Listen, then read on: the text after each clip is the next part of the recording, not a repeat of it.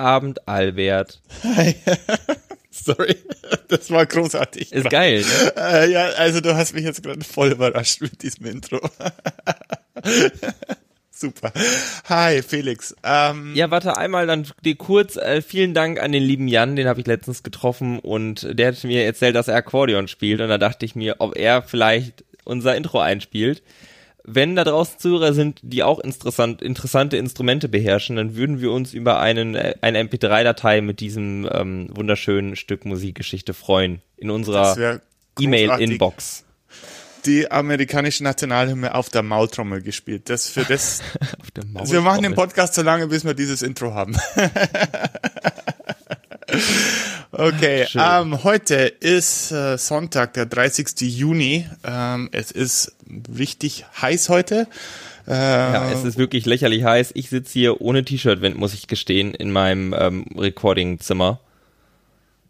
ja, Gott sei Dank muss ich dich nicht anschauen beim. Gott. das ist immer noch. Es gibt ja nicht umsonst die Phrase, du hast ein Radiogesicht. Ja, genau. Ja, ja, ja. Perfekte, genau, das, das perfekte Gesicht fürs Radio. Naja. Ähm, wollen wir loslegen? Ähm, ich würde gerne mal loslegen mit den Follow-ups zur letzten Folge, weil äh, wir waren ja wieder mal tief in den äh, im House äh, of Representatives und ich wollte da einfach mal kurz äh, noch drüber gehen. Wir hatten ein paar Fragen offen gelassen und die erste war äh, mit den Kippers im Haus. Äh, und die waren tatsächlich äh, in dieser, es gab, gibt ja diese Regel, keine, keine Hüte, die jetzt modifiziert worden ist. Ähm, und das war so, also es waren sämtliche Hüte verboten, also sämtliche Kopfbedeckungen. Und das wurde jetzt eben äh, geändert, gilt aber, also ab jetzt darfst du eine Kippa tragen, wenn du möchtest. Also das Ah. ist für, also wenn du Sikh oder muslimisch oder jüdisch bist und Kopfbedeckung zu deinem Ausdruck deiner Religiosität gehört, dann darfst du das machen. Genau. Und das war, ich glaube, war das sogar Elizabeth Warren? Nein, es war Nancy Pelosi, die äh, das auch mit durchgedrückt hat. Genau. Die Muslimin, die erste Muslimin, die heißt Ilan- Omar. Ilan Ilan Omar? Omar. Genau. Die ist ja für den, für den District in Minnesota. Genau, Minnesota ist sie. Und äh, genau, die, das war ein äh, gemeinsamer Effort mit Nancy Pelosi und Jim McGovern. Und dann haben die das jetzt durchgedrückt. Und ab jetzt praktisch, wenn du jetzt Pastafari wärst, ich weiß nicht, ähm, dann könnte es vielleicht doch klappen mit der mit dem Nudelsieb im House of Representatives. Das, äh, die Regel war damals auch äh, relativ äh, krass, weil äh, theoretisch würde es sogar das per, äh, Tragen von Perücken verbieten. Aber das, glaube ich, wurde damals dann nicht so genau äh, hinterfragt. Das wäre interessant gewesen, wenn Donald Trump dann mal den Kongress betreten hätte.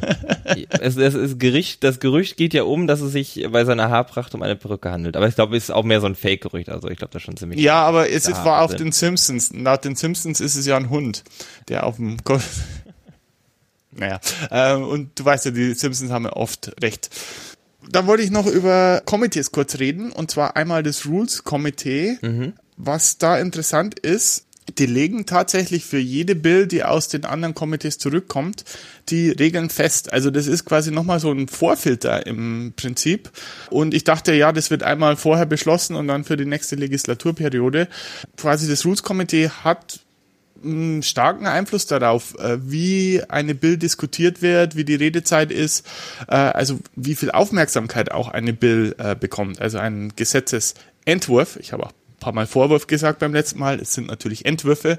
Da der Speaker hat mit diesem Komitee, das ist ein Werkzeug des Speakers of the House im Prinzip. Okay. Ähm, also es ist auch interessant, dass es wirklich für jede Bill dann ähm, quasi verschiedene Regeln gibt, wobei es da auch verschiedene Kategorien gibt an Regeln. Also diese Bill wird nach Regel A oder Regel B äh, diskutiert, aber äh, es wird für jede jede Bill festgelegt.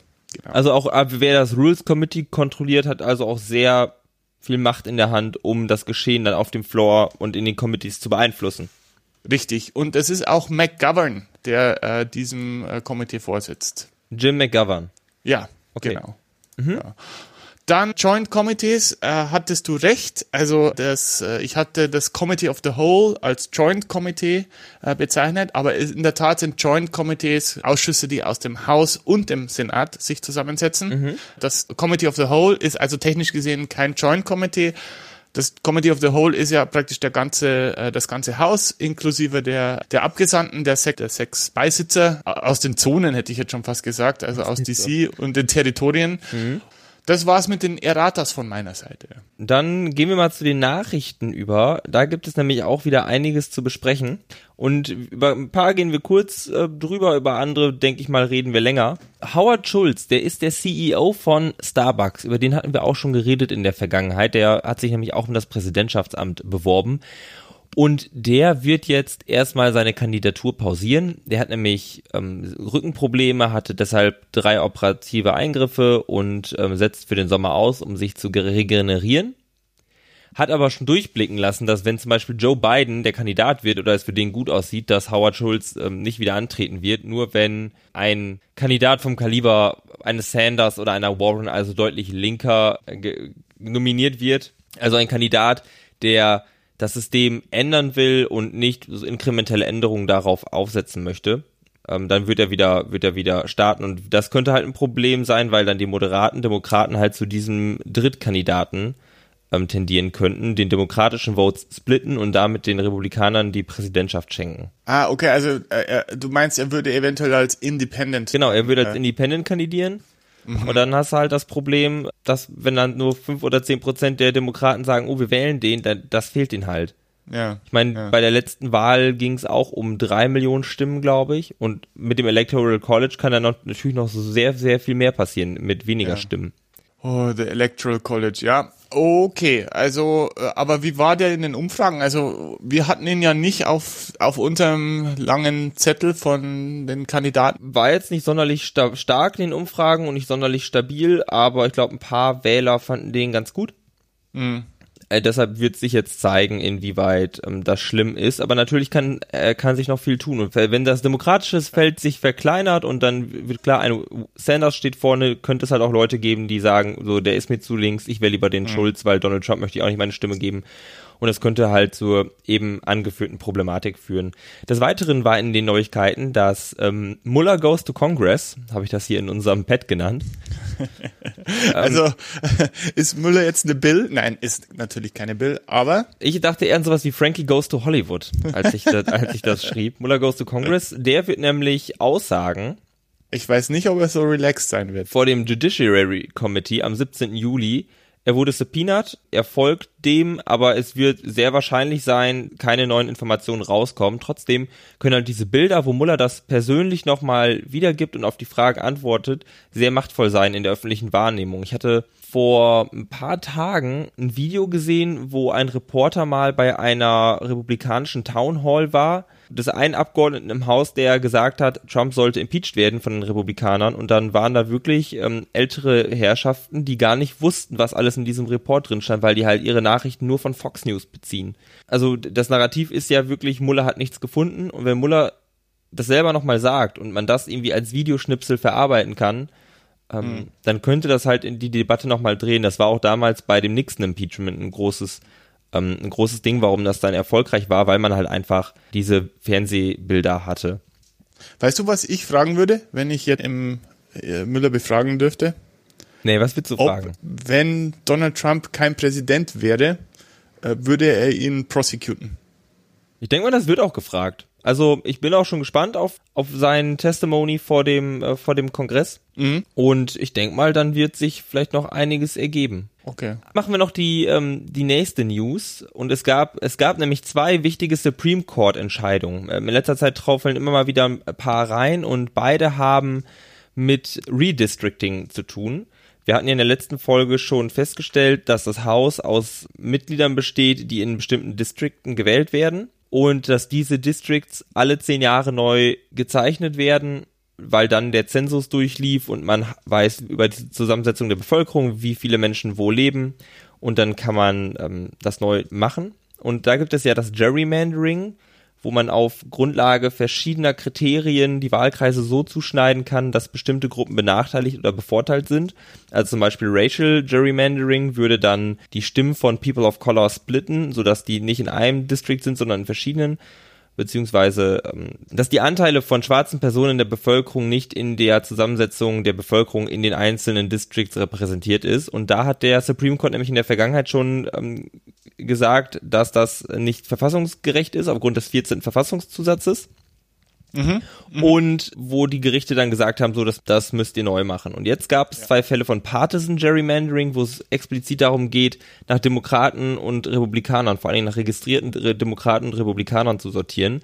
Einmal in North Carolina und einmal in Maryland. In North Carolina ähm, durften nach dem letzten Zensus die Republikaner die Karte malen, dass sie die Mehrheit hatten. Ja, und ja. so haben die Demokraten 48 Prozent des, der gesamten Stimmen in diesem Bundesstaat also fast die Hälfte, ist ziemlich ausgeglichen, ähm, haben aber nur drei von 13 Districts gewonnen. Ja. In Maryland haben die Demokraten gegerrymandert auf Partisan-Basis und da gibt es 32,8 Prozent äh, Republikaner, also das ist der Anteil der Stimmen, die sie bekommen haben und haben nur ein von acht Districts des Hauses. Also ist nicht so stark gerrymandert wie North Carolina, aber auch die Demokraten ähm, beteiligen sich an dieser Taktik, wenn auch Natürlich, in geringerer, ja. wenn auch in geringerer Zahl. Und der Supreme Court hat jetzt gesagt, dass er keine Befugnis darüber hat und auch die untergeordneten Gerichte haben keine Befugnis darüber, diese Karten, die gemalt wurden, für nichtig zu erklären. Das läge bei beim Kongress zum Beispiel, dass der Gesetze macht, die das verbieten. Was eine sehr interessante Entscheidung ist. Ja, ja, das ist gut. Das ist, warum, warum, warum ist das gut? Was? Ja, Was ist gut? Du sagtest gerade, das ist gut, wenn man sich das mal anschauen möchte. Oder was meinst du? Ah, Moment, Moment. Also ich dachte, diese Fälle wurden jetzt eingeschränkt und die dürfen nicht mehr so stark. Nee, nee, der, der Supreme Court hat gesagt, also Chief Roberts ähm, hat die Mehrheitsmeinung geschrieben und dann, es ist ja immer so, dass einer schreibt die Mehrheitsmeinung und dann ähm, sagen halt X Richter, da stimme ich zu. Und es gibt dann mhm. Dissens, wo dann die Richter, die nicht zustimmen, nochmal ihre eigene Meinung klarstellen dürfen. In dieser Entscheidung von Roberts sieht man ganz klar, dass er Gerrymandering, vor allem Partisan Gerrymandering, für ein Problem hält, dass die Demokratie untergräbt untergräbt. Er sieht aber aufgrund der geltenden Rechtslage nicht die Autorität bei den Gerichten, das zu ändern, sondern er sagt, das muss der Gesetzgeber machen. Oh, das ist nicht gut. Das ist halt ein Problem, weil so Gerrymandering kann halt dazu führen, dann gewinnst du eine Wahl und kannst dann die Macht, die du bekommen hast, nutzen, um deine Macht für die weiteren Wahlen zu zementieren. Und das ist halt höchst undemokratisch. Ja, das ist höchst und, und deine Beispiele sind ja echt wirklich krass, ja. 48 Prozent machen weniger als ein Drittel der Sitze aus, ja. Das ist schon Heftig. Wir haben jetzt noch eine zweite Entscheidung und da geht es um den nächsten Zensus, also die nächste ähm, Volksbefragung 2020, die letzte war 2010. Auch danach werden wieder äh, Districts neu gemalt, die Karten werden neu gemalt. Die Trump Administration hatte jetzt eine Frage hinzugefügt, bist du aktuell Staatsbürger der Vereinigten Staaten? Und das gab große Querelen, weil so eine Frage dazu führen könnte, dass Minderheiten und vor allen Dingen Menschen, die keine Staatsbürger sind, nicht daran teilnehmen. Das sind aktuell 6,5 Millionen Menschen in den USA, was erstens dazu führen würde, dass äh, beim Malen von Congressional Districts die nicht so richtig berücksichtigt würden und auf der anderen Seite, dass es weniger Geld für die Regionen und Städte gibt, in denen diese Migranten wohnen. Weil wenn man Funds vom Government auf Grundlage von Bevölkerung verteilt, ist es halt wichtig zu wissen, wie viele Menschen da leben und nicht wie viele Menschen da leben, die Staatsbürgerschaft haben. Ja wenn also ja. Gelder verteilt werden und ähnliches. Da war die Begründung jetzt, dass die Erklärung, die die Trump-Administration gegeben hat, so weit von dem eigentlichen Ziel divergiert, dass das nicht okay ist. Also die haben gesagt, wir möchten damit, wir möchten diese Daten nutzen, um den Voting Rights Act aus ähm, 1956 umzusetzen oder be besser umzusetzen. Und es sind jetzt aber Dinge aufgetaucht, nämlich von einem verstorbenen republikanischen Gutachter, der wird auch liebevoll genannt und ich habe das in einem New York Times Artikel gefunden und finde das ganz wundervoll. Der Michelangelo des Gerrymandering. Oh mein Gott, ja.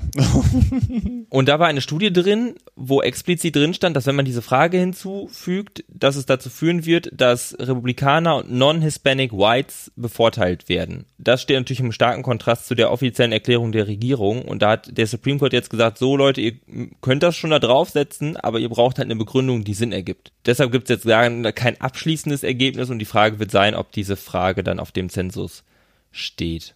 Ich wollte noch sagen, wo ich gerade das mit dem Michelangelo des Gerrymandering hier angegeben habe. Ich habe versucht, letztens zwei Stunden lang einen Soundschnipsel zu finden, den ich in einem ähm, New York Times Artikel gefunden habe, über dieses gegerrymanderte Karte North Carolina. Da hat nämlich der Abgeordnete, der, der das Committee dafür leitet in der State Legislature in North Carolina gesagt, I think electing Republicans is better than electing Democrats. So I drew this map in a way to help foster what I think is better for the country. Wow. Also zugegeben, ganz offen, ich habe das so gemacht, weil ich denke, dass Republikaner das besser machen als Demokraten und deshalb sollten die hier in der Macht sein. Das hat er halt so offen gesagt. Das fand ich sehr interessant. Leider habe ich den Audio Interessantes Demokratieverständnis, ja. Ich war vorher abgelenkt. Ich, es gab so eine Gerrymandered Map und ich weiß leider nicht mehr, wie die heißt, aber die hieß irgendwie so Donkey Hits Old Man oder so, weil die, ich, ich weiß es nicht mehr, aber die, die war halt so dermaßen verteilt, ja. Also hat sich sehr dünn zwischen Osten und Westen und dann gab es ein paar Striche nach unten, aber das sah nicht wie eine Fläche aus, sondern das war schon ein abstraktes Gemil äh, Gebilde. Also Mich Michelangelo vielleicht, äh, das hat schon eher Picasso-mäßig ausgeschaut. Aber also dieses Michelangelo kann ich gut nachvollziehen und ich war gerade ein bisschen abgelenkt, weil ich dieses Bild gesucht habe. Ich habe es nicht gefunden. Ich habe aber eine kleine Liste, Buzzfeed-Liste gefunden, wo ein paar Districts gezeigt werden, wie die aussehen. Das sollten wir verlinken, weil das ist wirklich interessant und man muss sich nur die Bilder ansehen und dann versteht man das Problem. Also dieser Name Gerrymandering kommt ja von der von dem ersten Fall des Ganzen wo der District mit etwas Fantasie so aussah wie ein Salamander. Und der Typ, der das gemacht hat, hieß Gary und so weiter und so fort. Und deshalb dieser Name Gerrymander. Und diese ganz krass gegerrymanderten Districts, die so total weird aussehen aus den Gründen, weil die halt den Regeln folgen müssen für Districts, aber gleichzeitig eine Partei bevorzugen, haben manchmal so interessante Shapes, dass die halt, dass denen halt Namen gegeben werden und weil da Dinge ja. reininterpretiert werden. Das ist ähm, genau. wirklich sehr schön. Genau, die äh, Liste, die du gerade gesagt hast, werden wir auf jeden Fall verlinken ja. die du gerade erwähnt hast. Da ist der Podcast manchmal ein bisschen äh, im Nachteil, aber man muss, also schaut euch das an und dann versteht ihr das Problem sofort. Okay, sehr gut. Sollen wir mal zum zu unserem Thema der Woche kommen? Ich glaube, die ja. manche haben werden schon mitbekommen haben, weil es auch in den deutschen Tageszeitungen und ähnlichem ähm, groß behandelt wurde oder das, ich habe lange Artikel gesehen. Ich war erstaunt ich muss sagen, ich war echt erstaunt, dass es so behandelt wurde. Also so Süddeutsche Spiegel, das sind immer so meine, wo ich regelmäßig hingehe, hat, hatten beide größere Artikel dazu. Und dann auch in den, meinem Twitter-Feed ist es öfter vorgekommen, auch in den deutschen Medien. Also diese Debatte ist auch in den deutschen Medien passiert, ja. Ich meine, ist ja auch, ist ja auch nur logisch, weil das, was in den USA passiert und wer Präsident wird, da hängt ja viel davon ab, wie die, wie die Allianz des Westens, also Europa und die USA in den nächsten Jahren aussehen wird. Ich habe letztens noch gehört, da sagte Ezra Klein, ein Journalist von Vox.com, dass es eigentlich ja ganz gut sei, dass die ganze Welt gesagt hat, okay, die USA haben jetzt mal für vier Jahre ähm, sind von allen guten Geistern verlassen. Wir warten jetzt erstmal ab und jetzt, wenn nach vier Jahren halt es weitergeht mit einem Politiker, der diese Allianzen wertschätzt, dann ist es natürlich auch relevant für Deutschland und für mhm. Europa. Ja. Fang einfach mal an und erklär mal kurz was zu diesen Debatten. Also das Ganze läuft so ab, dass die Demokraten ja in ihren Vorwahlen bestimmen müssen, wer der, wer der Kandidat wird. Und damit man sich davon besser ein Bild machen kann, gibt es in dieser Zeit verschiedene Debatten, wo die Kandidaten alle auf eine Bühne geholt werden und miteinander diskutieren müssen. Normalerweise, wenn es nicht 20 Stück sind. Deshalb gab es dieses Mal bei der ersten Debatte zwei Nächte. Das war am 26. Juni und 27. Juni in Florida, Miami. Qualifizieren konnte sich jeder Kandidat, der für die Demokraten antritt und mindestens ein Prozent in drei Umfragen ähm, erreicht hat zwischen dem Januar und dem 12. Juni. Das war das Datum, ab dem es nicht mehr ging. Entweder national oder in den ersten vier Primary States, das sind Iowa, New Hampshire, Nevada und South Carolina. Oder man konnte sich qualifizieren, wenn man 65.000 Spender hat, also 65.000 Menschen, die gespendet haben, einzigartige Menschen. Und davon müssen in 20 Staaten mindestens 200 Spender ansässig sein, dass man nicht sagen kann, okay, ich bin jetzt ein Kandidat, in, der in Kalifornien sehr beliebt ist, aber in allen anderen Bundesstaaten interessieren die sich nicht für mich. Und so sollte jetzt nach der Kritik aus 2016 auch weniger bekannten Kandidaten eine Chance gegeben werden. Damals stand das Democratic National Committee sehr in der Kritik, weil es schien so, dass sie Clinton gegenüber Sanders stark bevorzugt haben.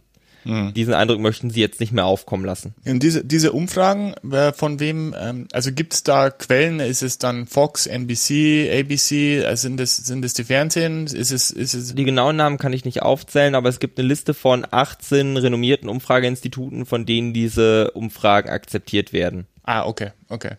Und die Regeln werden auch vom Nash, also DNC, vom Democratic National Committee, oder? Äh, festgelegt. Genau, das wird, ge- das wird ja gewählt und da gibt es auch eine Kommission, die diese Regeln festlegt. Das stand auch so ein bisschen in der Kritik, aber das tut's halt jedes Jahr. Wir können einfach mal durchgehen, wer sich nicht qualifiziert hat, weil das sind Ja. nur vier Stück. Das ist einmal Mon der Montana Governor Steve Bullock, Massachusetts Abgeordneter im Repräsentantenhaus Seth Moulton, der Bürgermeister von Miramar, ich weiß gar nicht, wo das liegt, wenn ich ehrlich bin, Wayne Messer. Florida, ist in Florida. Ah, Florida.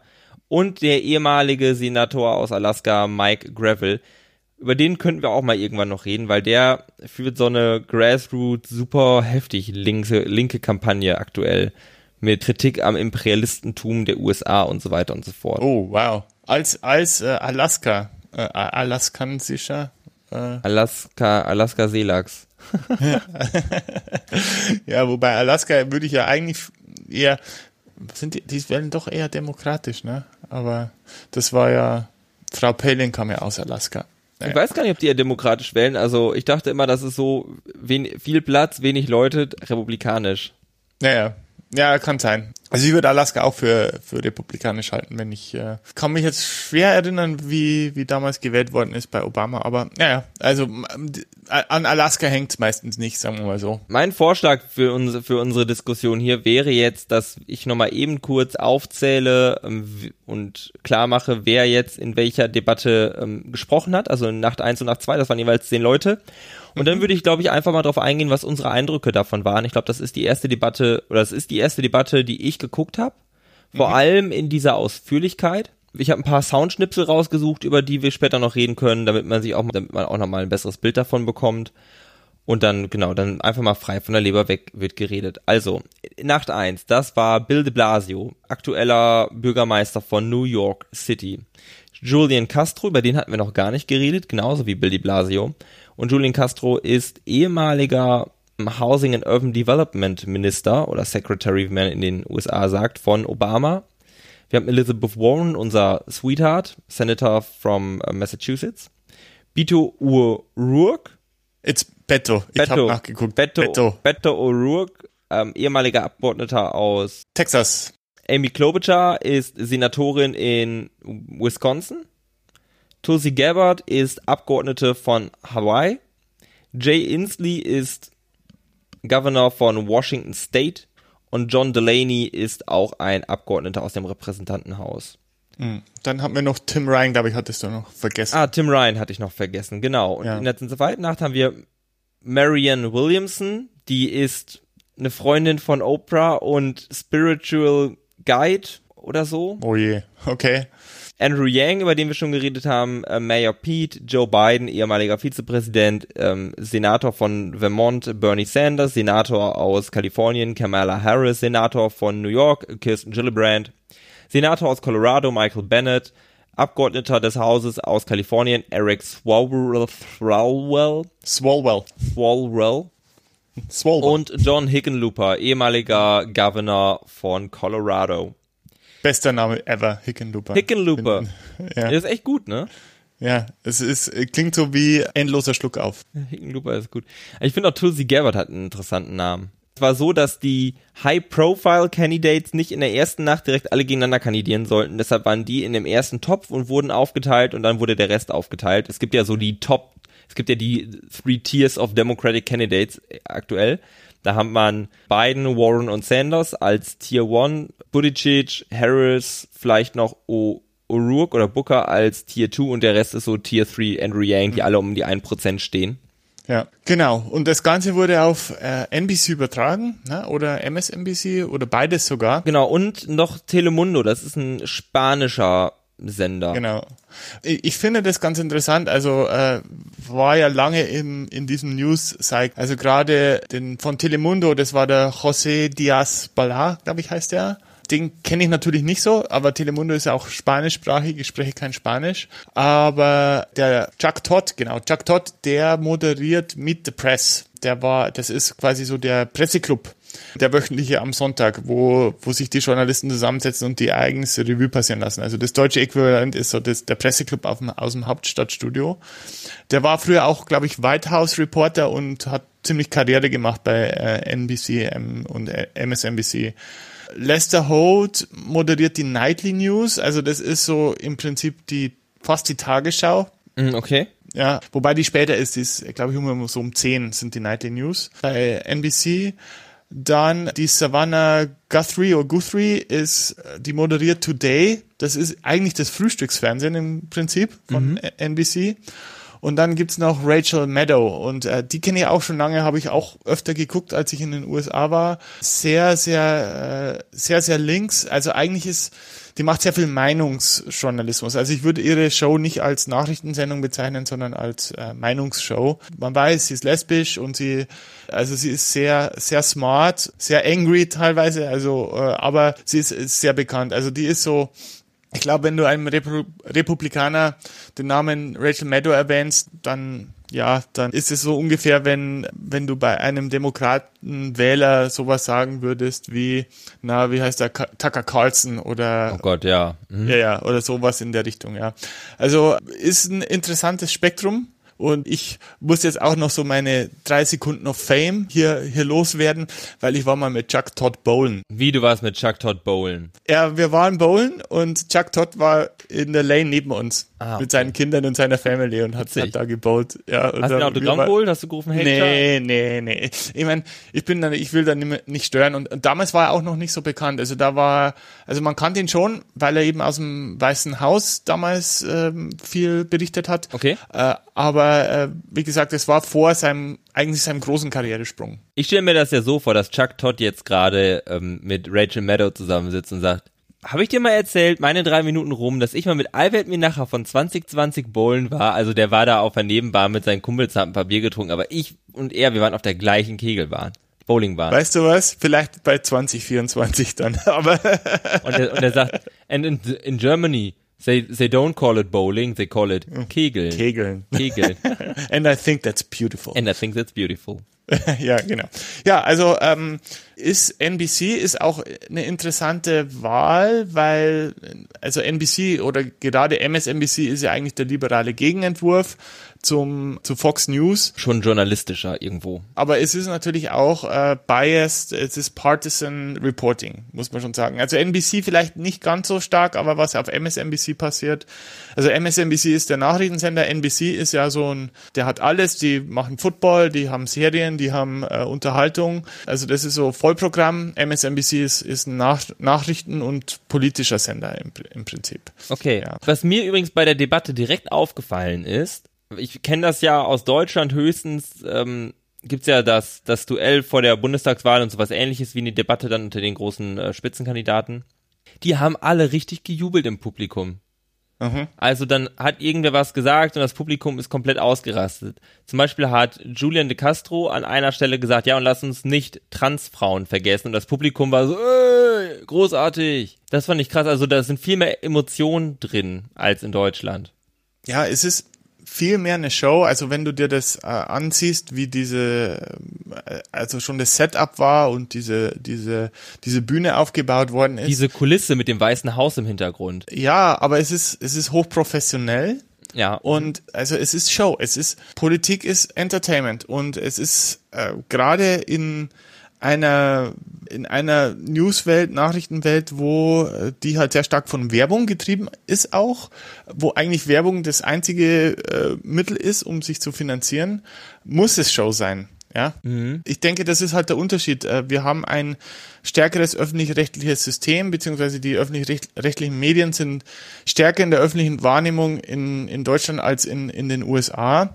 Dadurch ist das Ganze vielleicht nicht so emotionalisiert. Ja, und die Emotion ist halt mehr in den sozialen Medien mich hat's nicht mehr erstaunt, weil ich lange da gelebt habe und ich habe diese Debatten immer so im Hintergrund mitbekommen und das ist einfach so, dass es in Amerika anders ist für mich. Also ich, ich mir ist das gar nicht so auf. Ich finde es interessant, dass dir das so aufgefallen ist, diese Emotionalität, weil ich habe das einfach so als gegeben wahrgenommen. Es ist halt so, aber dir ist es gleich ganz stark aufgefallen. Interessant. Meine genaue Notiz ist, diese Aufregung ist weird.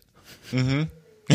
Diese Aufregung Regung ist weird. Gut, so, dann haben die zwei Stunden jeweils diskutiert. Ne? Und das ist auch nach relativ strengen Regeln abgelaufen. Ha, magst du das kurz erklären, so wie, wie, wie das war? Also die Moderatoren konnten halt wen ansprechen und haben eine Frage gestellt. Dann gab es eine genaue Zeit, in der man darauf antworten konnte. Ich glaube zwei Minuten. Und dann konnte man nochmal 30 Sekunden auf Nachfragen reagieren. Also dann konnte halt auch mal ein anderer Kandidat da reingrätschen. Das wurde dann später in der Debatte eher gemacht als am Anfang. Da ging es wirklich so einzelne Fragerunden. Aber dann irgendwann kam auch wirklich der Punkt, wo Leute mal reingegrätscht sind und gesagt haben, so das sehe ich ganz anders. Und dann wurde mal kurz diskutiert. Aber generell war es schon geführt durch die Moderatoren, stellen Fragen und sprechen ein neues Thema an. Und ich fand es interessant auch, ich glaube, die haben das auch so gewählt, dass sie immer so Kandidaten rausgepickt haben, die für ein gewisses Thema auch stehen. Ja, natürlich. Die erste Frage in der ersten Debatte war ja direkt über die Wirtschaft an Elizabeth Warren. She has a plan for that. She has a plan for that.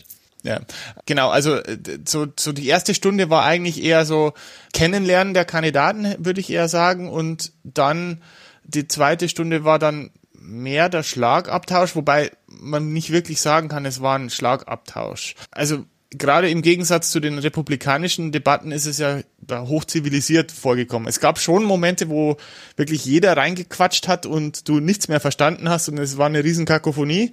Aber das eine Kako eine Kakophonie oder? Ja, ja, ja, also so, ja, also das war nur nur noch Neues im Prinzip. Äh, dann hat sich das aber relativ schnell wieder beruhigt. Also war sehr zivilisiert. Also gerade wenn man die äh, sich noch an die Debatten mit Trump erinnert von äh, von vor vier Jahren, ähm, da gab es ja immer irgendwelche äh, Beleidigungen und der nächste Skandal und man hat immer darauf gewartet, wann wann dieser Kandidat nicht mehr tragbar ist. Ähm, so war das eigentlich nicht dieses Mal. Hab, hatte ich den Eindruck was, was mich noch wirklich überrascht hat, wo ich mit am, womit ich am Anfang gar nicht gerechnet habe, was aber dann beim drüber nachdenken super krass viel Sinn ergibt. Super krass viel Sinn, also was, was viel Sinn ergibt, dass viel, auch Spanisch gesprochen wurde auf der Bühne. Und ich glaube, das hat, äh, da habe ich einen Clip mitgebracht, das fing ab Minute sechs der ersten Nacht direkt an und klang, klang so. Democrats want a marginal individual tax rate of 70% on the very highest earners, those making more than $10 million a year. Would you support that? And if not, what would your top individual rate be? This economy has got to work for everyone. And right now, we know that it isn't. And it's going to take all of us coming together to make sure that it does. Necesitamos incluir cada persona en el éxito de esta economía. Pero si queremos hacer eso, necesitamos incluir cada persona en nuestra democracia. Uh, cada, votar, ca cada votante necesitamos la representación y cada voz necesitamos escuchar. Right now we have a system that favors those who can pay.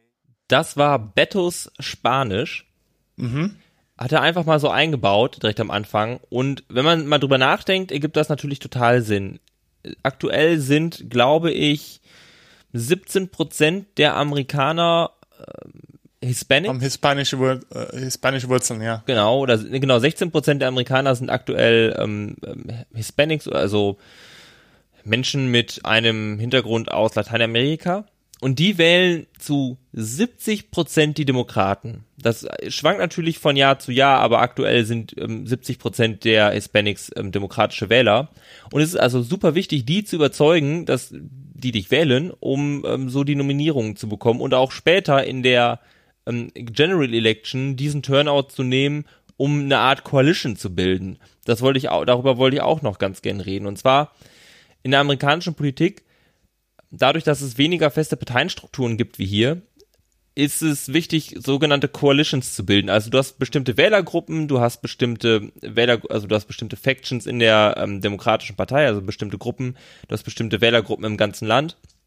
Und, der, und der, wenn du Dinge sagst, können die eine Gruppe gut finden und eine andere Gruppe ähm, kann die dann als ja, als, als schlecht empfinden. Ne? Also wenn du zum, wenn du zum Beispiel jetzt sagst, es wurde auch bei der Debatte viel über äh, Immigration geredet und wenn gesagt wird, okay, wir möchten gern, dass auch illegale Immigranten durch die Krankenversicherung abgedeckt sind, dann wird das sehr gut bei den, bei den Schwarzen und bei den Hispanics ankommen, aber sehr schlecht bei meinetwegen untere Mittelschicht weiße Wähler. Und so kannst du halt dadurch, wie die, deine Policies sind, was du sagst, wo du bist, wie du dich gibst, sagen, okay, ich möchte versuchen, den, den Vote zu gewinnen, vor allen Dingen bei den Hispanics, den Schwarzen, den ähm, Weißen mit über 100.000 Dollar im Jahr Income, den Schwulen und dafür kann ich darauf verzichten, dass mich Gruppe X und X und X nicht wählen. Und das ist so ein Co Coalition Building, dass du wirklich sagst, ich habe verschiedene Gruppen und versuche die so zusammenzustecken, dass die mich im Endeffekt zum Präsidenten machen. Und das ähm, fand ich wirklich eine der Revelations für mich in dieser Debatte, dass das offen, so offensichtlich wurde. Ja, also ich fand es interessant, es war ja nicht nur äh, Beto, äh, der Spanisch gesprochen hat, sondern auch Cory Booker hat es probiert, wobei der in den sozialen Medien sein Spanisch etwas äh, äh, belächelt worden ist. Und natürlich äh, Julian äh, Castro hat natürlich auch Spanisch gesprochen.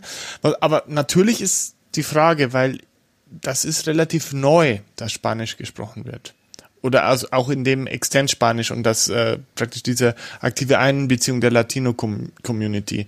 Also bei den Republikanern könnte ich, kann ich mir das noch nicht vorstellen, dass das passiert, wenn ich, wenn ich ehrlich bin. Aktuell kann ich mir das auch nicht vorstellen, weil halt einfach die Hispanics noch so demokratisch sind. Aber wenn man sich ansieht, wie sich die wie sich die Demografie in den USA verändert, dann werden die Weißen 2050 eine Minority Majority sein. Also die werden der größte einzelne Block sein, aber weniger als 50 Prozent der Bevölkerung stellen. Mhm. Und aktuell ist es halt so, dass die Demokraten stark davon profitieren, weil die Republikaner machen Politik, die schlechter ist für Menschen mit geringem Einkommen und ähm, die sind haben ja große Rhetorik auch gegen Immigranten.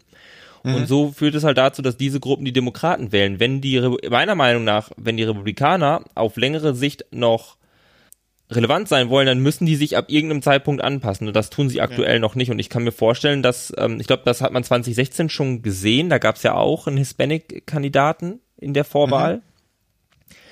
Und wenn die Republikaner irgendwann sehen, dass die halt nicht mehr gewinnen können und auch nicht durch so Sachen gewinnen können wie Gerrymandering, dann werden sie halt ihre Politik ändern müssen, um auch die Hispanics anzuziehen und dann wird auch sowas mhm. passieren.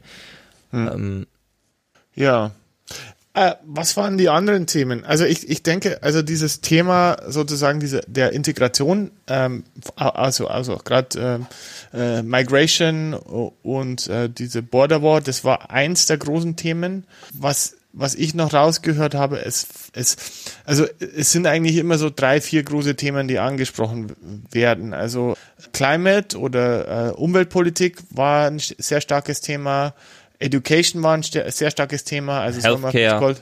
Healthcare ein sehr starkes Thema Krieg war jetzt nicht so stark. Da war eigentlich nur Tulsi Gabbard, die sehr viel, äh, also die habe ich sehr stark wahrgenommen, die über über den äh, Rückzug äh, der Truppen aus dem Irak und über Iran gesprochen hat. Bei den anderen habe ich das nicht so stark wahrgenommen. Aber Tulsi Gabbard ist ja auch, kommt ja aus der Armee. Ne? Die war, die war ja Soldatin vor ihrer ähm, vor ihrer politischen Karriere. Das hat sie natürlich auch erwähnt. Das hat ja jeder Kandidat am Anfang erwähnt, warum er mhm. anders ist als die anderen. Und dann habe mhm. ich, habe da mal einen kurzen Zusammenschnitt. Fire away. You know, I'm very different than everyone else here on the stage. Something that sets me apart. I was an entrepreneur. I've been raising a black son. I'm proud to have been the first governor. I think I'm the only one to stand up against Donald Trump's heinous Muslim ban. I hear gunshots in my neighborhood. I enlisted in the Army National Guard after the Al Qaeda terror attacks on 9-11. I'm one of the few candidates in this race with executive experience. Sehr gut, ja. Und da haben wir es auch gehört, Tulsi Gabbard, I enlisted in the uh, military after the 9-11 attacks by Al-Qaeda. Mhm. Man möchte sie also für immer versuchen herauszuheben und man versucht auch immer, was mir aufgefallen ist, eine Frage mit einer sehr persönlichen Note zu beantworten. Es ging um College und dann sagte Amy Klobuchar, die ja als moderatere äh, Demokratin bekannt ist, sagte, ich finde, wir sollten erstmal Community Colleges kostenlos machen und dann können wir nochmal weiter sehen, wie viel das bringt. Und ihre Antwort war, weil mein Vater und mein Bruder waren da auch. Also hier, hier Community College und mein, mein Bruder, mein Vater waren da auch, die haben eine mhm. super Ausbildung genossen. Also du brauchst immer so eine, du musst immer mhm. nicht immer volksnah geben, du, du musst relatable sein als Politiker, du musst ähm, also versuchen, mit einer persönlichen Note zu antworten, die Leute an dich heranzulassen, zumindest scheinbar. Ja. Und nicht einfach nur, ich bin Technokrat, sondern ich bin irgendwie auch ein Mensch mit ähm, ja. Erfahrung. Äh, bei Beto hatte ich den Eindruck, dass ihm das von seinen ähm, Strategen so vorgeschrieben wurde und es ist aber nicht sehr authentisch rübergekommen. Also der hat immer erzählt so, ja, so jetzt wort, nicht wortwörtlich, aber so ähm, äh, im Kontext so, ja, der kleine Timmy, der sein College finanzieren muss und äh, und der hat es immer so erwähnt, so er hat immer versucht, eine Person reinzubringen, also immer das mit einer Person zu exemplifizieren. Aber das hat also jedes Mal, da, da, ich, das war, also Beto hat einen sehr hohen Cringe-Faktor bei mir, äh, wenn ich ihn gehört habe. Ich weiß nicht, wie es dir gegangen ist dabei, aber also für mich ist er einer der großen Verlierer. Für mich auch und ich muss auch sagen, ich finde, er redet irgendwie interessant. Also als ich das gehört habe, ich habe immer das Gefühl, er leckt so ein bisschen. Also er, er hat so Packet Lost, dann, dann sagt er mal kurz irgendwie gar nichts, so für eine Millisekunde mhm. und dann kommt auf einmal drei Worte hintereinander. Mhm. Das, das mhm. fand ich ganz interessant. Ich habe den bisher noch nicht so richtig reden gehört. Ja. Ähm, aber auch für mich ein Verlierer, weil er hat sich halt so nahe gegeben an den Hispanics und dann Julian de Castro ihn aber ziemlich auf die Hörner genommen als er, der an den Policies unter Obama mitgearbeitet hat und der sich super auskennt, der genau die einzelnen Passagen aus den Gesetzen rezitiert hat und wo das nicht nur war, der hat das jetzt auswendig gelernt, sondern er lebt das quasi. Ja. Und die kommen ja beide aus Texas. Er hat dann Beto angegriffen und sagte, hier, ich möchte, dass jeder Kandidat sagt, dass Section 1325 repealed wird. Das sorgt nämlich dafür, dass die Kinder in den, in den Käfigen landen. Diese, diese Section 1325 sagt nämlich, dass eine Border Crossing illegal ist und dann nicht eine Ordnungswidrigkeit, sondern ein, äh, ein Verbrechen. Das heißt, die Eltern müssen ins Gefängnis und du kannst die Kinder da nicht reinstecken. Das heißt, die müssen getrennt werden.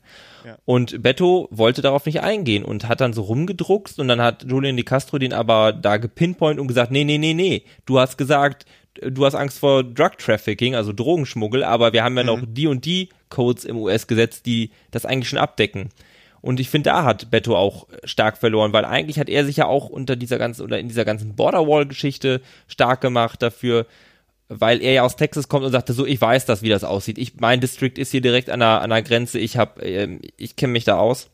Ja. Und ähm, da hat Julian de Castro ihm den Rang abgelaufen und da, da sah er nicht besonders gut aus. Ja, für, für mich ist es so, er, er versucht einen Präsidentschaftskandidaten zu spielen. Auch also er war, ich glaube, er war ja der erste sogar, der Spanisch gesprochen hat. Also dieser Schnipsel, genau. das war der und und das kam so unvermutet und so so so. Das ist so, wenn jemand beim Pokern so ungefähr schon gleich anzeigt, dass er, dass er drei von der gleichen, äh, drei Könige hat, so ungefähr. So, so, so kam mir das vor irgendwie so. Also er hat, er hat, er hat versucht, das Spiel zu spielen, aber hat die Regeln nicht ganz kapiert. So, das ist mir, also, und das hat ihn irgendwie unauthentisch wirken und so ein bisschen roboterhaft wirken lassen. Wie du sagst, Packet Loss, ja. So, wer waren für dich der große Gewinner des ersten Abends? Für mich der große Gewinner. Also ich fand Warren sehr stark. Das Problem bei ihr war, sie ist die highest polling highest polling candidate gewesen. Also sie hatte die höchsten Umfragewerte zum Start der Debatte. Sie mhm. wurde deshalb auch in die Mitte des Feldes gestellt. Mhm. Also sie stand in der Mitte und alle anderen um sie, sie herum und ich fand das eigentlich eine schöne Metapher, weil ihr wurde die erste Frage gestellt und ich fand, sie hat die ähm, sie hat echt den Takt angegeben der Debatte ja, und vor allem und im größeren Bild ja auch noch, dass ihre ganzen Policy Proposals und auch dieses Meme, was du gerade erwähnt hast, Warren has a plan for that, da setzt, da setzt sich ja durch. Da siehst du irgendwie auf Twitter mit Memes. Ähm, ich hatte ein Video von der New York Times gesehen über diese Debatten, wo dann zum Schluss auch nochmal kam, and of course, Warren had a plan for that. Und da hatten ja. die noch ein, zwei Ausschnitte. da war, das war sogar nicht, war das, hast du den Ausschnitt mit Mitch McConnell? Nee, den hab ich nicht. Verdammt. Ja. Aber der ist, der ist nämlich äh, gut, weil das war wirklich so eigentlich eine geschlossene Frage stellen von den Journalisten, war ja eigentlich keine gute Idee. Aber die haben sie gefragt, so ja, jetzt wenn Mitch McConnell weiterhin praktisch im Senat die Mehrheit hat und äh, sie muss sich mit Mitch McConnell auseinandersetzen, does she have a plan for that? Und na, natürlich sie ganz klar, of course I do have a plan for that. so, das war also Warren fand ich extrem stark, vor allen Dingen von der Position, dass sie auch defensiv hätte spielen können, um ihre aktuellen Prozente zu verteidigen, aber ich fand sie hat wirklich angegriffen und sie ist auch rhetorisch einfach unfassbar gut. Die, und die Fragen, die waren ja auch hart. Die erste Frage war, du möchtest so viel an der Wirtschaft ändern, aber gerade läuft's eigentlich sehr gut. Mhm. Wie sie, was sagst du den Leuten, die Angst haben, dass wenn du was änderst, das dann schlechter läuft? Und sie sagte, ja, aber für wen läuft's denn gut? Genau, the thin slice of the top. Ja. Immer für immer kleiner werdende Bevölkerungsgruppen. Stark, sie hat sich rausgehalten, wo sie einfach wahrscheinlich auch Ahnung von hat oder was sagen könnte, aber wo sie sagte, nee, ich habe schon genug gesagt, hier Gun Reform zum Beispiel, hat sie, ähm, hat sie versucht, nicht so stark gegen Second Amendment zu sein. Sie hat ihm was gesagt, was sich tough anhört. Sie hat gesagt, wir müssen das wie eine Virusinfektion behandeln. Da hat sie sich rausgehalten. Bei Immigration hat sie sich ziemlich rausgehalten und konnte dann halt da Punkte setzen, ähm, wo sie, wo sie gut ist. Mhm. Ich fand auch Cory ja. Booker erstaunlich gut. Also der ist auch ein. Cory Booker hat sich auch gut geschlagen. Er ist ein toller Redner. Ja, er hat immer diese Karte gespielt. Ich komme aus der Community, aus dieser, aus der Black Community und ich sehe, was in meiner Hood passiert und äh, das muss sich ändern. Das war so sein sein Credo und das hat er auch ständig gespielt. Für mich ein bisschen zu zu stark, aber doch, also sein sein sein Auftreten war sehr gut. Also ich, für, für, für mich ist er auch einer der Gewinner zusammen mit äh, Julian äh, Castro. Ja, oh ja, natürlich, ganz klar, Julian de Castro total blass und bei einem Prozent in den Umfragen, obwohl er ein ehemaliger Minister ist, super mhm. komisch. Mhm. Ja. Äh, und konnte jetzt wirklich mal Akzente setzen. Und ja. ich meine, wir sagen, wir sagen das in jeder Folge, es kann auch so viel passieren und es wird so mhm. viel passieren. Und ich ja. glaube, da hat der Julian de Castro sich, also sich wirklich nochmal nach vorne katapultiert. Ja. Zu Cory. Booker habe ich noch ähm, ein Audioschnipsel weil ich, mir das auch aufgefallen ist. Und da hören wir jetzt auch mal kurz rein. I think I'm the ah, only one, I hope I'm the only one on this panel here that had seven people shot in their neighborhood just last week. Someone I knew, Shahad Smith, was killed with an assault rifle at the top of my block last year. For millions of Americans, this is not a policy issue. This is an urgency. And for those who have not been directly affected, they're tired of living in a country where their kids go to school to learn about reading, writing, and arithmetic and how to deal with an active shooter in their school. Das ist, ähm, also das ist so, so krass. Äh, ich weiß nicht, ob du den äh, Hashtag Gastini Podcast hörst. Das geht um das Leben einer amerikanischen Austauschschülerin in, ähm, in Deutschland. Okay. Und äh, die hat erzählt, wie das in der Schule ist. Äh, also du musst ja quasi einen Pass holen, wenn du aufs Klo willst. Also damit klar ist, wenn du auf dem Gang bist, dass du einen Grund hast, warum du auf dem Gang bist. Und die war total geflasht, als sie nach Deutschland in die Schule gegangen ist und jeder konnte da irgendwie rein und rausgehen und keiner hat irgendwie gefragt, was du da machst und, und keine, keine Metalldetektoren. Ich weiß nicht, ob sie in ihrer Schule Metalldetektoren hatte, aber also für sie ist in Schule in den USA so eine Art Gefängnis und das äh, hat sie, also das hat sie richtig geflasht, als sie da, also das war ein, ein interessanter Kontrast einfach zu Deutschland und, und USA und was Cory Booker da anspricht, ist halt ein wirkliches Problem, das, das wir in Deutschland gar nicht so kennen. Traurige Realität. Mhm. glaube ich. Ja. Passt ja. da ganz gut. Wie gesagt, Cory Booker, toller Redner, hat mich überrascht, ähm, konnte gute Akzente setzen. Sein Spanisch, ich weiß nicht, ob er sich damit ein bisschen reingeritten hat, sozusagen, mhm. ich kann es auch, aber dann es nicht wirklich können. Hätte er vielleicht bis zur nächsten Debatte warten sollen und dann ja. was ein, einproben oder so. Mhm. Und auch halt mich zum Spanisch noch kurz der Telemundo Moderator, wie hieß er noch? José Diaz Balar.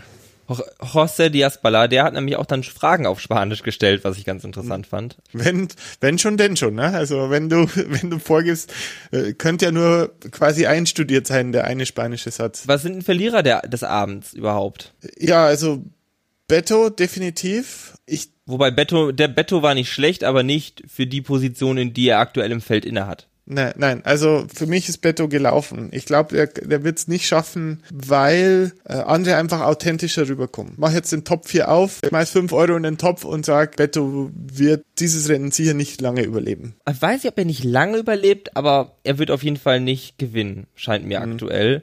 Mhm. Ich finde auch, dass seine Credentials ein bisschen zu wünschen übrig lassen. Er war irgendwie mhm. Abgeordneter im Haus, hat eine Senatswahl verloren mhm. und sonst ist da nicht viel und dagegenüber hast du solche Leute wie Kamala Harris, auf die wir gleich noch kommen werden in der zweiten mhm. Nacht, die halt Attorney war, hier ähm, Staatsanwältin oder Leiter der Staatsanwaltschaft in San Francisco, der zweitgrößten des Landes. Die Senatorin ist Warren, die halt Professorin war, die eine Agency gegründet hat. Wir haben mit ähm, dem De Castro ja einen Secretary, also finde ich auch seine Credentials einfach ein bisschen schwach. Ich finde, Bill de Blasio hat sich auch nicht schlecht geschlagen, aber er hat keinen bleibenden Eindruck hinterlassen. Und für mich das Problem war, Blasio, John DeLay und Jay Inslee, die haben alle gleich für mich auch ausgesehen, irgendwie, wenn ich, wenn ich, wenn ich Alte weiße Debatte, Männer. Alte weiße Männer. Alte weiße Männer. Und ich sag mal, die, so die 1% Leute in, an diesem Abend konnten sich mit Ausnahme von Castro nicht, nicht profilieren. Ich fand Bilde Blasio stärker, als ich es erwartet habe, weil ich nichts von ja. ihm erwartet habe.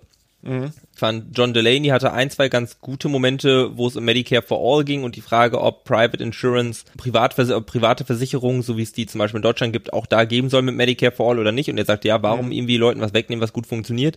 Da finde ich, hat er einen so sehr guten Punkt, wo die anderen auch nicht richtig drauf antworten konnten, so perfekt. Mhm. Das war auch ein interessanter Punkt, dass man sagt, okay, jetzt macht, man macht Medicare for All, also ein System für alle oder so ein hybrides System aus privater und, und Government-Krankenversicherung. Generell kann man schon sagen, es war relativ weit links angesiedelt, diese Debatte, also der erste Tag. Das stimmt. Ich fand es ganz auch interessant unter dem Hintergrund, dass Delaney, glaube ich, auch so ein Union äh, Big Labour Kandidat ist. Mhm. mhm. Und natürlich möchten möchten da nicht Leute mit einer guten Krankenversicherung die aufgeben. Mhm. Ja. Ich habe übrigens noch zwei Audioschnipsel. Oh, ja, dann Spiel. Das eine ist nämlich Jay Inslee, der die ganze Zeit in die Kamera geguckt hat, als würde er gleich anfangen zu weinen. Mhm. Muss man einfach mal so sagen, ist mir aufgefallen. Okay, stellt euch jetzt das mal alle vor.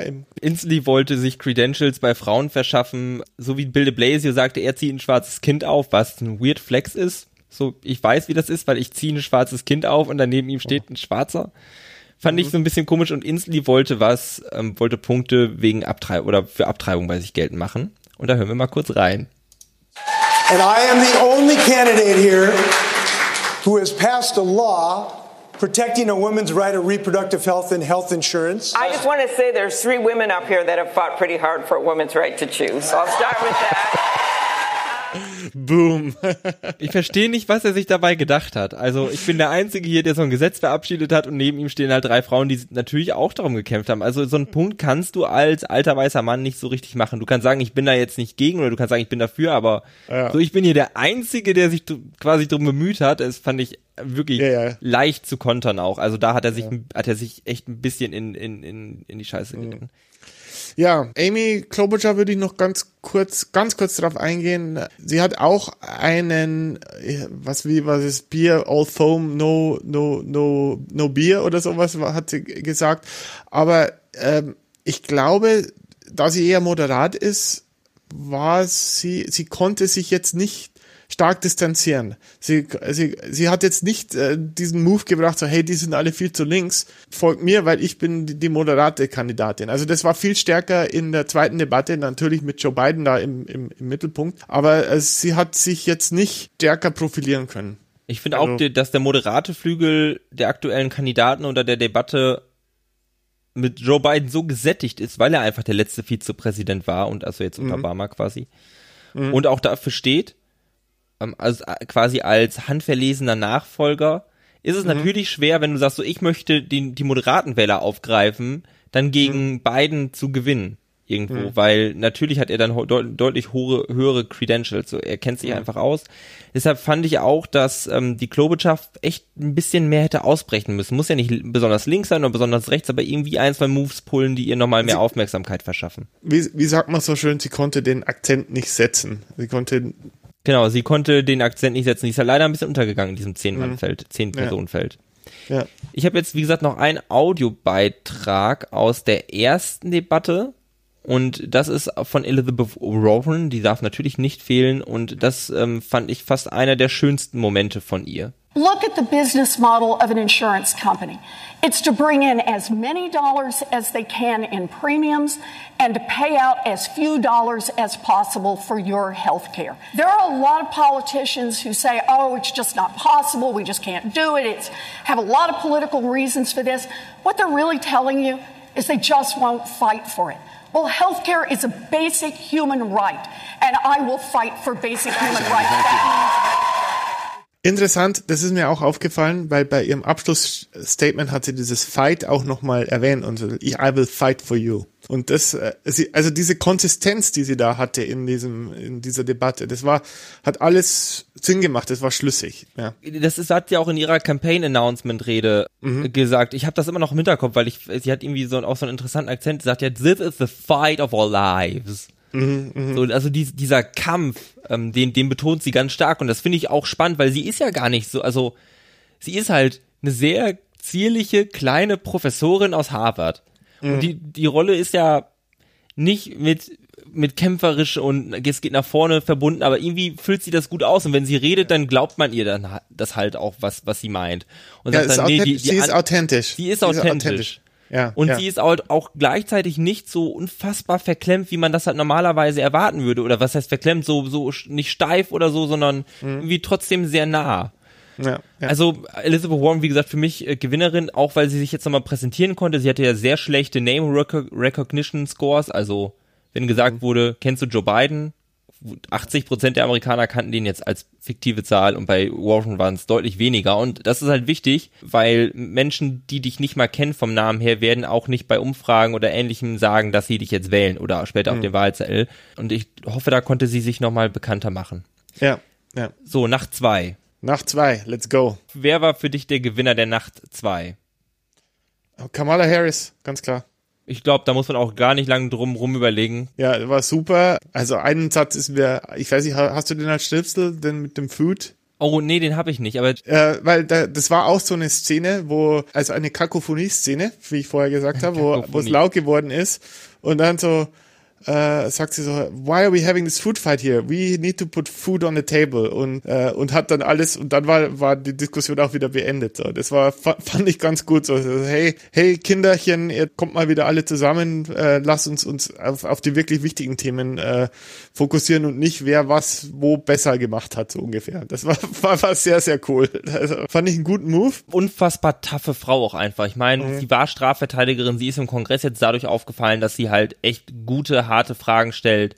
Hm. Und was eine taffe Frau. Und ich muss sagen, ich meine, Warren Buttigieg-Ticket wäre natürlich großartig, aber nach dieser Debatte hätte ich auch wohl Lust auf so ein Warren Harris-Ticket. Das ja. finde ich, find ich auch großartig. Pete hat, hat ja auch Probleme. Also über den Pete lag so ein bisschen ein Schatten, obwohl ich fand, er hat sich sehr, sehr gut geschlagen, auch äh, sehr rhetorisch stark aber ihm hängt in seiner Stadt Belt äh, South, South Bend, South Bend. South Bend, Indiana. Er arbeitet sich da auch an einem Skandal gerade ab. Er ist äh, auch hat auch mal den Campaign Trail verlassen, sagt man das so schön. Also er hat seine Kampagne passiert. Und zwar, es wurde ein schwarzer Mann von einem Polizisten erschossen. Dieser Polizist hatte kein äh, seine Kamera, seine Bodycam nicht an Mhm. Und gibt Kontroversen darum, wie dieser junge Mann leider zu Tode gekommen ist. Mayor Pete hat auch quasi eine seiner Aktionen als Bürgermeister ist, er hat den Polizeichef, der ein Schwarzer war, abgesetzt. Und zwar, der Polizeichef hatte gesagt, er hat oder er hatte heimliche Aufzeichnungen gemacht, um Rassismus in der Police Force zu dokumentieren und wurde dann, also er hat gesagt, er hat das gemacht, um Rassismus in der Police Force zu dokumentieren und wurde dadurch danach gefeuert. Und Pete hat ein sehr schweres Standing mit der Black Community und äh, da tut er sich gerade richtig schwer. Und es kann für ihn auch ein Showstopper sein. Aber wie gesagt, er hat sich gut geschlagen, aber dieser, dieser, diese Wolke hängt über ihn für mich. Und für mich, deswegen ist er für mich nicht der Gewinner des Abends. Collision Building haben wir angesprochen. Das ist einfach ein Problem, wenn schwarze Bevölkerung dich nicht wählen wird. Für, also ist für dich als Kandidat einfach ein Problem. So, du, du brauchst mhm. die am besten in deiner Coalition drin. Ich fand, der hat das ganz souverän gemeistert. Eine Frage war dann an ihn, okay, wir haben 26 Prozent Schwarze in South Bend, Indiana, wir haben aber nur 6 Prozent Schwarze in der Police Force. Wie kommt das? Und die Antwort habe ich als Audio-Schnipsel für euch. Because I couldn't get it done. My community is in anguish right now because of an officer involved shooting, a black man, Eric Logan, killed by a white officer. This will be investigated. And there will be accountability for the officer involved. But you're the mayor, you should fire the chief if that's the policy and someone died. Und zwar hat er gesagt, also die Frage war, warum ähm, gibt es so wenig schwarze Polizisten? Und er war sehr ehrlich, hat nicht drum rumgeredet, sondern sagte, ich habe es nicht hinbekommen, Leute. Ich hab, mhm. tut mir leid, ich habe es nicht hinbekommen kann man natürlich als Zeichen von Schwäche auffassen, wenn man das will. Kann aber auch eine Stärke sein. Ich finde das, also. ich habe das als Stärke empfunden, weil das kann halt auch sehr ehrlich und sehr volksnah rüberkommen. Mhm. Für, für, die Menschen, die jetzt die Show oder unsere Sendung noch nicht so lange hören, ich habe ja auch mal für ein politisches Amt kandidiert und musste auch auf Podiumsdiskussionen mhm. oder so, so Debates, würde man auf Englisch sagen. Im Endeffekt ist es eine Podiumsdiskussion. Und ich war mal bei der Komba-Jugend in Solingen. Das ist die Jugend der Gewerkschaft der Beamten oder der im öffentlich-rechtlichen mhm. Dienst Beschäftigten. vorher auch mit den Landtagsabgeordneten von uns zusammengesetzt und habe geguckt, okay, was haben wir da gemacht, damit ich mich da gut vorbereite. Aber dann waren auch Fragen, was würden Sie jetzt ändern am Alltag eines Polizisten? Und ich musste halt sagen, ich kenne mich nicht gut genug aus, um damit jetzt darüber was zu sagen. Ich glaube, jeder kommt mal in diese Situation. Bei ihm war das natürlich jetzt nochmal ein ganz anderes Amt und auch vielleicht eine ganz andere Art der Vorbereitung, die möglich war. Aber ich finde das sehr ehrlich und das kann einem auf jeden Fall Punkte geben. Ich würde, deshalb würde ich das auch gar nicht so überbewerten. Ja, ich finde es einen krassen Gegensatz zu Joe Biden, der, für mich ist es so eine Art Machine Gun, also er hat zu allem was sagen können und auch in seinen Statements, er hat so viele Sachen, irgendwie Themen untergebracht, ohne irgendwas drüber auszusagen, aber er hat immer, er hat, er hat, er hat Punkte erwähnt, aber im Endeffekt am Ende des Abends wusste ich nicht, was er gesagt hat. Er wurde ja von Kamala Harris auch sehr stark angegangen mit äh, dem Bussing, was ich nicht genau weiß, was es ist. Aber ich weiß es zum Glück. Ich kann es dir mal kurz aufrollen. Okay, äh, dann, dann mach du. also es ging um Desegregation, Bussing und zwar hat Joe Biden vor ein paar Wochen drüber geredet, wie der Senat in den 80ern lief und dass er sagte, ich konnte auch mit Abgeordneten oder Senatoren, die halt für Segregation waren, also Schwarze und Weiße haben unterschiedliche Toiletten und sowas, konnte ich gut zusammenarbeiten. Und Kamala Harris hat ihn, hat, hat ihn da, ist ihn daraufhin angegangen oder zu diesem Statement, das habe ich jetzt auch einmal, aber kurz zu dem Busing, weil das gleich aufkommt. Es gab ja 1954 die Supreme Court ähm, Entscheidung Brown wie Board of Education, das hat man schon mal gehört. Da ging es darum, öffentliche Schulen nicht und der Segregation unterliegen dürfen dass das nicht, dass das nicht verfassungskonform ist. Und das hat dann diese, dann, die, das hat das im Endeffekt aufgehoben, die Segregation von öffentlichen Schulen. Aber der, ähm, dadurch, dass in den USA bestimmt wird, wer zu welcher Schule geht, je nachdem, in welchem District du wohnst, und Schwarze und Weiße nicht stark gemischt gewohnt haben, sondern sehr kompakt, das bedeutet, die Schwarzen haben in einem Teil der Stadt stärker gewohnt, die Weißen in einem anderen, war halt eine de facto Segregation noch da. Mhm. Und dann gab es in der Supreme Court Entscheidung von 1971 Swan versus Charlotte Mecklenburg Board of Education die Entscheidung, dass um wirkliche Desegregation zu erwirken, Kinder von einem District in den anderen per Bus gefahren werden können. Mhm. Das kostet dann die Kinder nichts oder die Eltern, damit dann halt wirklich eine Durchmischung der Schulen stattfindet das sollte auf nationaler Ebene als Gesetz eingeführt werden und Joe Biden sagte, nee, lass uns die Staaten das. Das ist ein States Rights Issue, die Staaten müssen das selber entscheiden können. Dann hören wir jetzt nach dieser langen, nach diesem langen Ausholen und dieser Vorbereitung hören wir jetzt endlich den Clip. I would like to speak on the issue of race. Vice President Biden, I do not believe you are a racist, but I also believe, and it's personal, and I was actually very, it was hurtful to hear you talk about the reputations of two United States senators who built their reputations and career on the segregation of race in this country. You know, there was a little girl in California who was part of the second class to integrate her public schools, and she was bused to school every day. And that little girl was me. Look, everything I've done in my career, I ran because of civil rights. I continue to think we have to make fundamental changes in civil rights. Ähm, so, da konnte er sich nicht so richtig ähm, rauswinden, der Joe Biden. Kamala Harris konnte einen wirklichen Kinnhaken landen. Das war ein Punch, ja. Das war, das war echt ein Punch. Ja, das ist, ich glaube, das ist äh, Fluch und Segen des Joe Biden. Er ist einfach so lange dabei das heißt, er ist angreifbar und aber er steht halt eben auch für alte Politik. Also er, er steht auch für den Swamp. Er steht für äh, für diese alten politischen Netzwerke und und Ränkespiele. Und da kommt er wahrscheinlich auch nicht raus. Vielleicht ist es das, was was die Demokraten dieses Jahr ins Rennen schicken wollen. Ich glaube es aber nicht. Also ich glaube, auch wenn er in den Umfragen noch weit vorne liegt, ich glaube es nicht, dass es, dass, dass er der Präsidentschaftskandidat wird. Ich muss auch sagen, dass, dass sich da so ein Generationenkonflikt abzeichnet. Also mhm. nicht nur von jung gegen alt, sondern weil ich, für mich zeigt es, dass Joe Biden diese Debatte gar nicht versteht. Also er sagt, aber ich habe mich doch immer eingesetzt für Civil Rights und so. Und ich, ich habe da, ich habe das immer unterstützt. Ich war, ich war nie Segregationist, aber diese neue, diese neuen Ansichten von jungen Leuten, die in die Demokratische Partei reingebracht werden, die sagen, so, das reicht uns nicht. Es reicht nicht, dass du dafür, also, dass du auch dafür gekämpft hast, sondern mhm. du kannst nicht über die Reputation von Leuten reden, weil er auch weiß ist ähm, und sagen, das waren gute Leute, obwohl die Bassing unterstützt haben, weil er gar nicht an dieser Lebensrealität dran ist von, von Schwarzen. Und da, da hat sich der eine Generationenkonflikt ähm, für mich abgezeichnet. Den anderen, der, den anderen hören wir hier. Da wurde ein Zitat von Joe Biden genommen aus der Vergangenheit, als er selber kandidiert hat als junger Kandidat. Und ihm wie ein Bumerang kam es zurück und hat ihn getroffen. Joe Biden was right when he said it was time to pass the torch to a new generation of Americans 32 years ago. I'm still holding on to that torch. That's on this. Somebody has a younger body doesn't mean you don't have old ideas.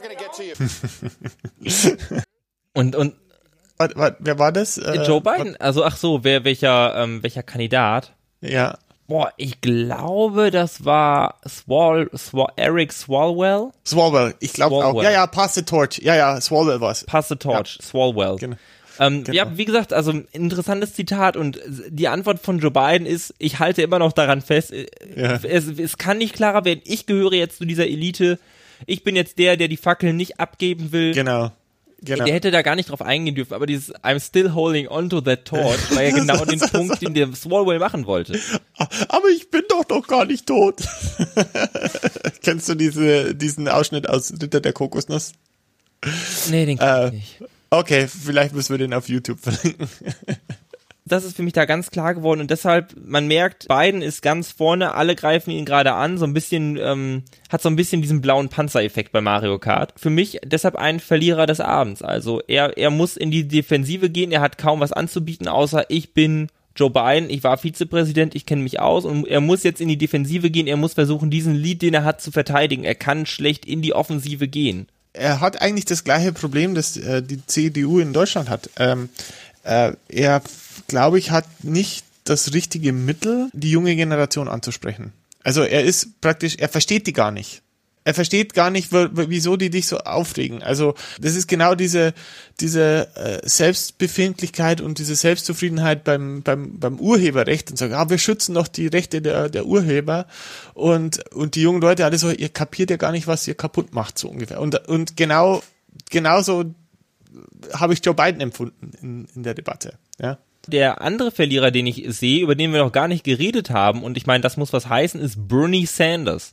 Bernie, ja, da wollte ich jetzt auch drauf kommen. Zweitplatziert in den Umfragen, hat für Aufruhr gesorgt in 2016, aber irgendwie seine, seine Ideen sind in der Partei drin, die werden von anderen aufgegriffen. Er hat die Demokratische Partei durch seine Kandidatur 2016 so unfassbar verändert.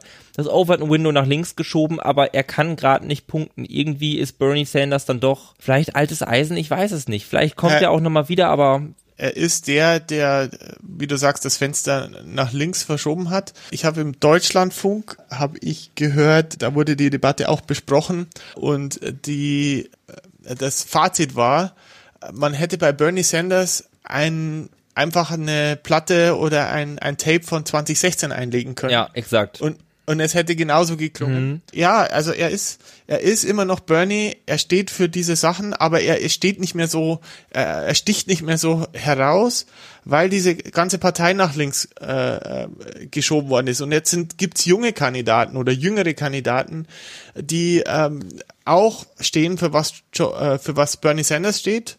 Vielleicht nicht ganz so krass, aber manche schon. Aber er, er sticht nicht mehr so heraus. Er ist, jetzt, er ist jetzt einer von vielen und er ist halt ein Alter unter, unter vielen, ja, unter vielen jungen Leuten, die sehr viel mehr Energie haben als er. Ich will ihm jetzt nicht zu nahe treten. Ich meine, ich finde es erstaunlich, was er geleistet hat und vielleicht ist das seine Legacy, dass er diese, diesen Umschwung nach links eingeleitet hat. Vielleicht wird er dadurch in den Geschichtsbüchern stehen, aber ja, es ist, war halt Bernie, ja.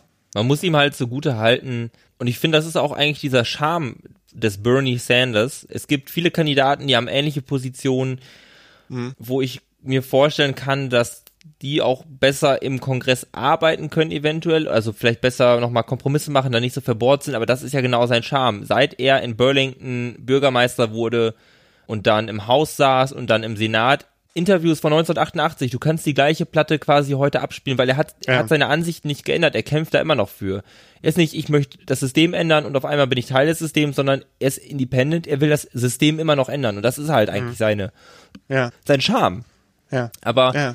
kommt irgendwie nicht so gut raus. Ich meine, er ist sehr alt und auch so eine Warren, die ist jetzt nicht jünger, aber ich kann mir auch vorstellen, dass einfach auch die Sehnsucht nach einer Frau vielleicht mal da ist. Oder, ja. bei so, oder so eine Kamala Harris.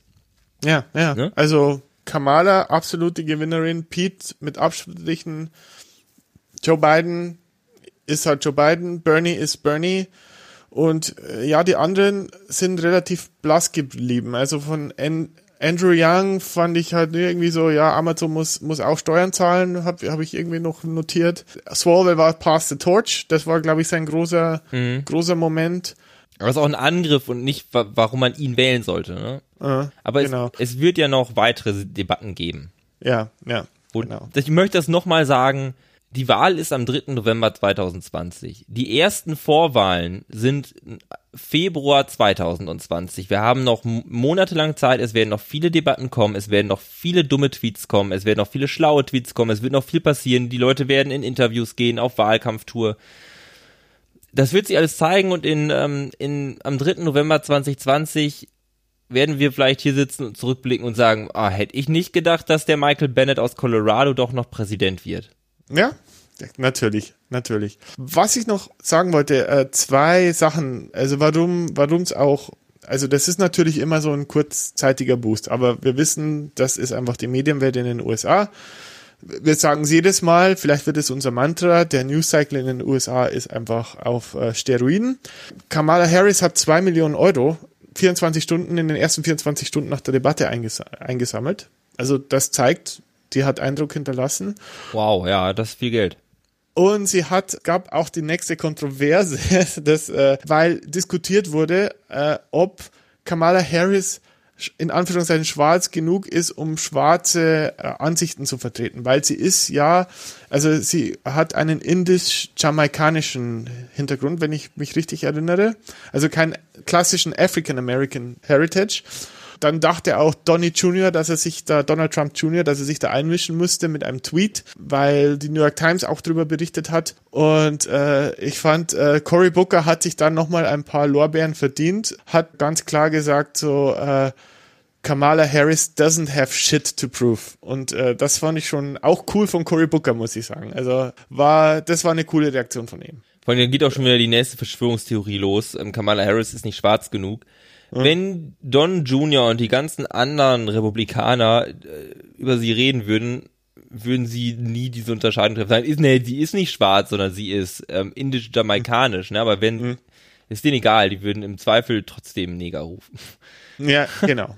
ja, und das ist, das ist halt diese Hypocrisy, ja, also dieses, dieses, ja, ja, also du bist nicht Caucasian White, wie sie, wie, wie das in den USA heißt und, äh, ja, und dann hast du einen schweren Stand war interessant, hat Spaß gemacht, äh, die Debatten, auch die äh, Berichterstattung danach. Ich glaube, es ist jetzt wichtig, dass sich die Spreu vom Weizen trennt, dass man dann auch mal wirklich eine Debatte hat, wo die Top-Kandidaten wirklich aufeinandertreffen und es dann auch zum, ich würde sagen, zum härteren Schlagabtausch kommt, mhm. dass, dass sie sich wirklich profilieren können. Es ist einfach, mit 20 Kandidaten ist es sehr schwierig, da tiefer zu gehen. Klar, again, es ist Entertainment in den USA, das darf man nicht vergessen.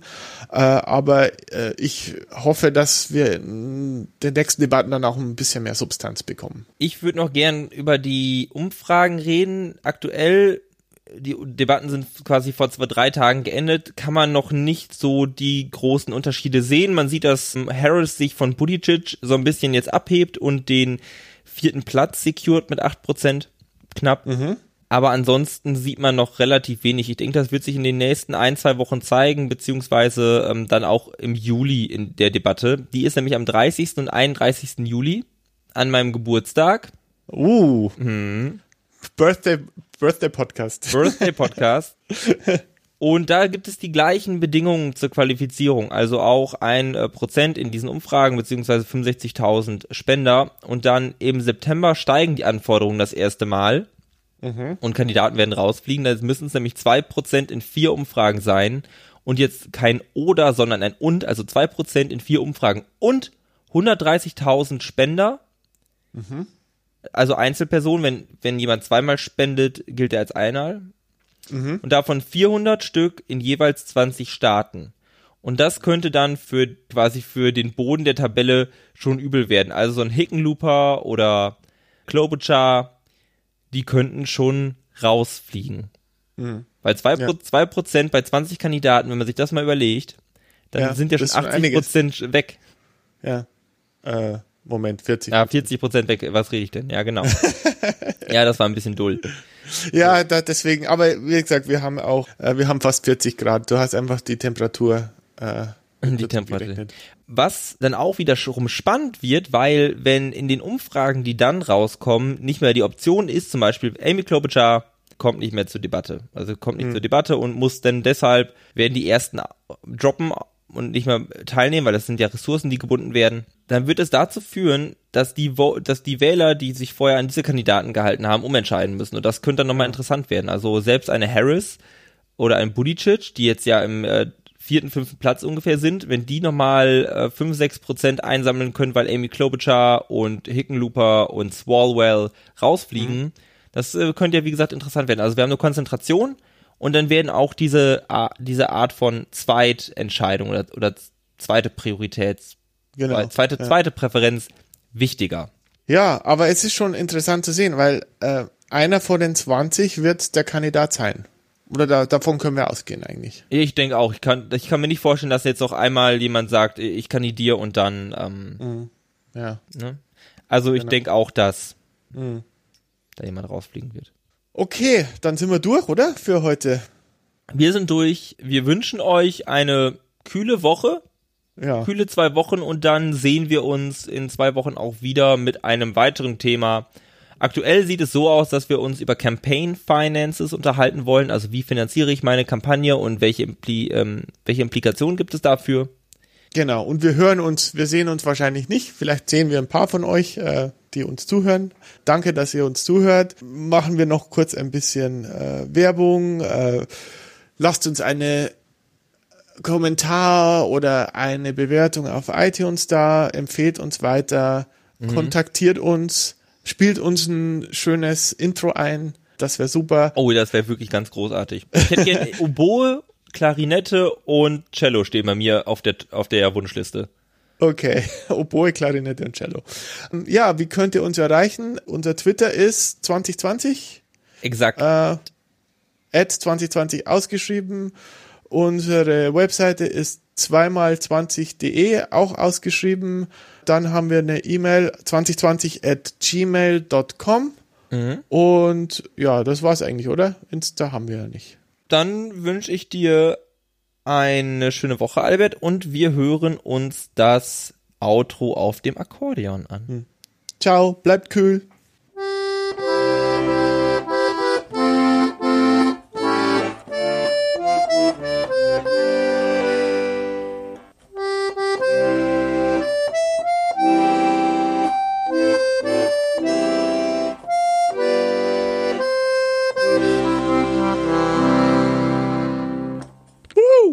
Geil, oder?